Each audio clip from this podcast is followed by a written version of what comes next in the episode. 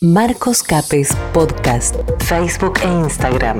Marcos Capes. Bueno, espero que se encuentren bien y gracias por estar ahí. Sabemos que hay mucha gente que arranca con nosotros, algunos que están muy atentos a nuestras primeras palabras, que, que también comparten o, o- apelan a algunos de nuestros dichos y se va generando una comunidad magnífica, maravillosa. Otros, este, más allá de escucharnos de manera radial y de estar en timing real con nosotros, deciden también este, compartir o consumir alguno de nuestros contenidos en, en redes sociales. Y de esta última parte es justamente de lo que voy a entrar hablando en el día de hoy. Esto un poco lo, ve- lo, ve- lo venía a venir, digamos, lo veía venir. Este, lo hemos hablado con nuestro tecnólogo Juan Manuel Garelli Fabrici en una de las últimas charlas que están plasmadas en, en nuestras redes sociales, eh, que es una charla a la cual te contamos quién tiene el poder, ¿no? Hablando un poco de tecnología y de las grandes empresas.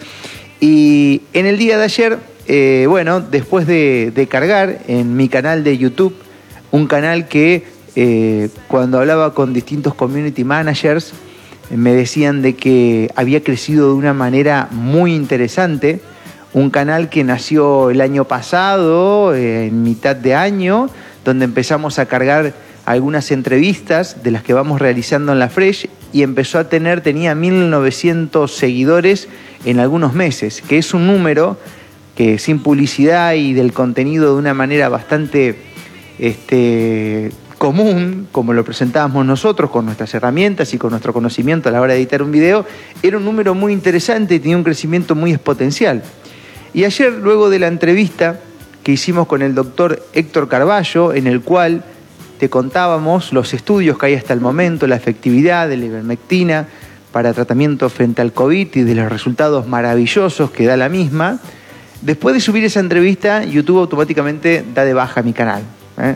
Me había anunciado que ante una infracción nueva lo iba a hacer y bueno, apelé la medida, le dije a YouTube que me explique por qué, ¿no? Me había dado baja el canal porque el, el mismísimo doctor tiene charlas contando lo mismo que habló con nosotros, eh, charlas en, en otras radios importantes de la Argentina y en otros canales importantes de YouTube, y la charla estaba ahí y no había pasado nada, pero en el caso mío sí me la habían dado de baja, ¿no? Bueno, obviamente que no, no, no hay respuesta, te dicen que las normas comunitarias no se respetaron y te dan de baja el canal.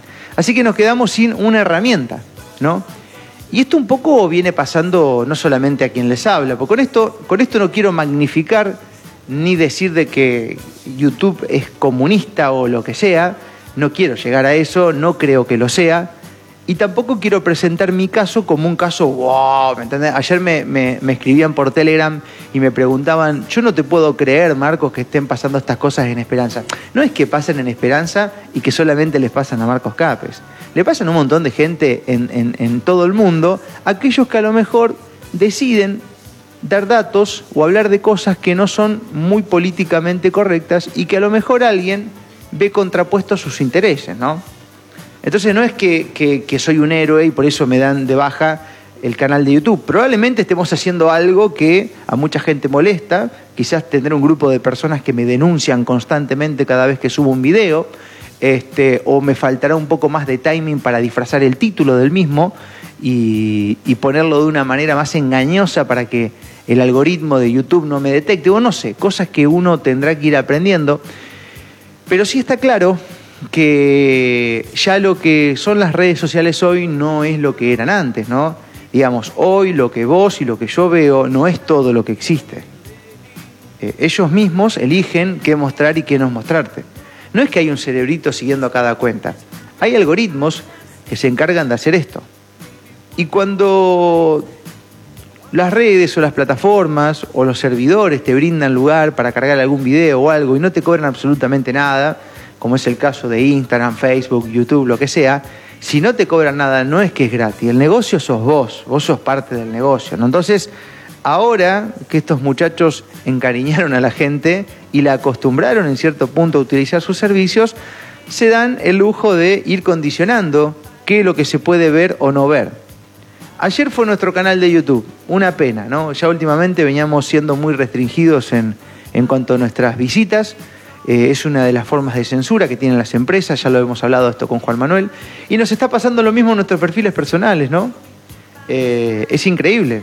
Eh, pero uno hace números simplemente y a veces tiene dos o tres veces más seguidores que cualquier otra cuenta y tiene menos reacciones, demás, etc.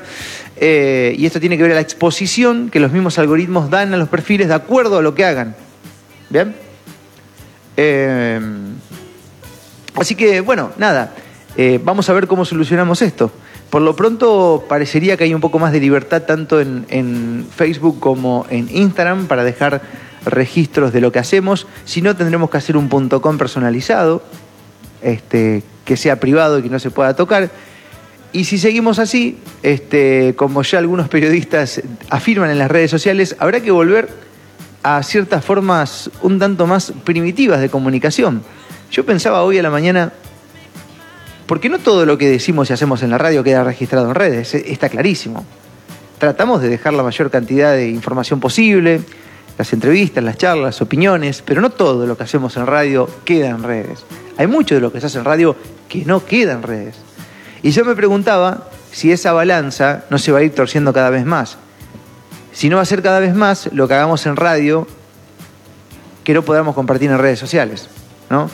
Porque está claro que hay una línea, que si no se respeta esa línea, no importa si lo que vos decís es verdad o es mentira, no importa si lo que uno dice está documentado y hay pruebas que comprueban los dichos, no importa. Lo que importa es que tenga que ver y que no interrumpa con los, entre comillas, lineamientos comunitarios. ¿No? Eh, mi reflexión en la mañana del día de hoy es eh, esta, gente. Ahora y hace unos años se viene hablando de la libertad de los medios tradicionales. De que en los medios tradicionales, radio televisión, no se puede decir cualquier cosa, que no entra cualquier eh, persona a trabajar, que no todos pueden disfrutar de la libertad porque muchos están condicionados, ya sea por líneas editoriales de las direcciones, no es el caso nuestro, por supuesto, o porque simplemente hay gente que pone guita, políticos, grandes empresas que condicionan a los productos de, medios tradicionales, mucho tiempo se puso en jaque la veracidad. ¿Hasta qué punto lo que nosotros vemos en radio, en televisión, en radio, es, es cierto, ¿no? Son muy pocos los medios que tienen un 100% de, de, libertad, en su mayoría están condicionados, ya sea por los gobiernos, por algún político que banca el medio o por alguna publicidad que tiene algún interés engañoso. ¿Bien? Entonces, eh, ante eso, mucha gente empezó a utilizar las redes sociales porque consideraban que las redes sociales cualquiera podía tener un canal, cualquiera podía elaborar un contenido y si este era meramente interesante, iba a ir consiguiendo seguidores, iba a ir teniendo televidentes o radioescuchas o podcast escuchas em, de acuerdo a lo que hacía. Entonces, las redes crecieron exponencialmente con la esperanza de la libertad y de que la información sea un tanto más democrática. Y ahora nos encontramos que cuando todo el mundo está en redes, y más o menos se le encontró la vuelta, las redes también empiezan a condicionar la información. Entonces, como reflexión final, yo te digo a vos que estás del otro lado y que ahora nos estás escuchando, es, hace la tuya. Y no creas al 100 ni en lo que decimos nosotros, ni en lo que dicen otros, ni en lo que ves de nosotros, ni en lo que ves de otros. No creas al 100 ni en lo que escuchás en la radio, en la tele, ni siquiera en las redes sociales, porque ahora lo que vos ves en las redes sociales también es condicionado y está dirigido. Y hay un algoritmo que está trabajando para que vos veas lo que te gusta ver. Y así nos vamos creando pequeños micromundos que nos confunden y nos quitan la objetividad. Es una lucha constante. ¿Hay cuestiones alternativas que aparecen? Sí, es verdad. ¿En algún aspecto habrá que volver a las más tradicionales? Sí, es verdad. Eso requiere un esfuerzo. Lo vamos a hacer. Nosotros no sé qué vamos a hacer, si vamos a otro canal de YouTube o nos vamos a ir a alguna plataforma alternativa. Hay alternativas, el tema es que no te ve nadie, porque son alternativas que hasta el día de hoy no están tan difundidas. Pero bueno, también es cierto que empieza a haber una resistencia en todo esto, ¿no? Ayer leí una noticia de que Australia, creo el país, eh, está por, eh, por prohibir a Google, una cosa así. ¿no? Ahora vamos a tener que chequear eso, lo vamos a ver con Juan Manuel. Bueno, en definitiva, por lo pronto les doy la bienvenida y les comunico que mucho de lo que hacemos en radio no está en nuestras redes y que calculo que cada vez eh, más de lo que hagamos en radio va a estar menos en redes. Me parece que esa es la tendencia. Mucho medio tradicional, que se rescata, que bueno, que va a ser... Por, otro lado, te invito a que, si bueno, si te copan los contenidos, está el canal de Telegram, ahí hay bastante libertad. Tenemos unos podcasts en Spotify también, ahí me encontrás como Marcos Capes, están las entrevistas. Y Facebook e Instagram más o menos vienen zafando por ahora, cada tanto alguna advertencia. Eh, no te dan de baja los videos, pero sí te reducen la visibilidad de tu perfil. Es decir, vos cargas algo y no se lo muestra a nadie. Te lo marcan con un tilde negro.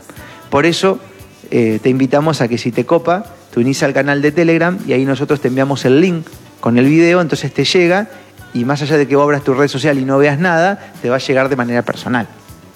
Pero bueno, eso de acuerdo a tu gusto. Si es que confías en nuestro trabajo, si crees en nosotros, si te parece que lo nuestro es este, algo interesante. Eh, por otro lado, nada, te invito a que sigas pensando. Yo ayer pensaba, porque una de las indicaciones que me da YouTube cada vez que subo una nota es que nosotros estamos compartiendo información que es peligrosa para el mundo, ¿viste? Porque hablamos de drogas y demás.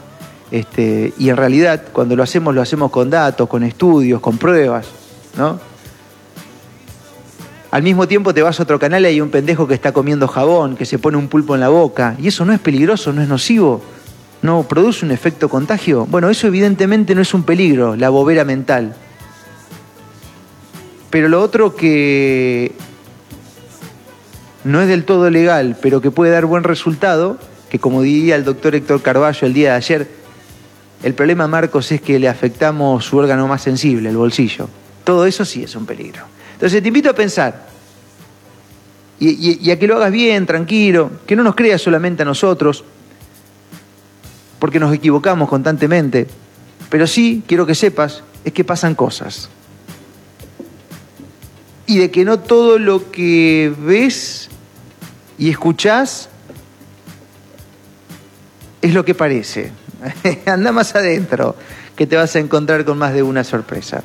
Soy Marcos Capes, bienvenidos a este espacio radial llamado Fresh Esperanza, un espacio radial en el cual nos metemos en el barro Ayer me decía un amigo, loco, debe ser el primer periodista censurado en, YouTube de la ciudad de Esperanza, en la historia. Y le dije, sí, ¿sabes que sí? Creo que sí. bueno, bienvenido al show. Y, ayer me escribió otra persona, porque en esto del canal de Telegram, que es Marcos Capes OK, hay mucha gente que, que me escribe después por Telegram, ¿no? Y me preguntaba, ¿con qué necesidad hacemos lo que hacemos? Y yo le respondía de que como mi visión está puesta en una trascendencia, que tiene que ver a una realidad más vinculada a la espiritual y que confío y que sé que existe, está puesta la energía ahí. Y eso hace de que apretemos el acelerador en situaciones difíciles y eso hace de que no busquemos que los frutos sean solamente tangibles, que se vean y que se tocan, sino que sean a lo mejor frutos que queden en el aire, que aproveche mi hija, tu hijo, qué sé yo, no sé, que alguien se informe, que cobre energía para hacer otra cosa, que quede ahí. ¿no? Entonces, de ahí sacamos la, la, pila y la energía, no es otra cosa, no es que nos banca alguien para que hagamos todo lo que no es políticamente correcto, todo lo contrario. A veces perdemos plata para no trabajar bajo esas condiciones. Es lo que somos. La decisión final siempre es tuya. Facebook e Instagram, Marcos Capes.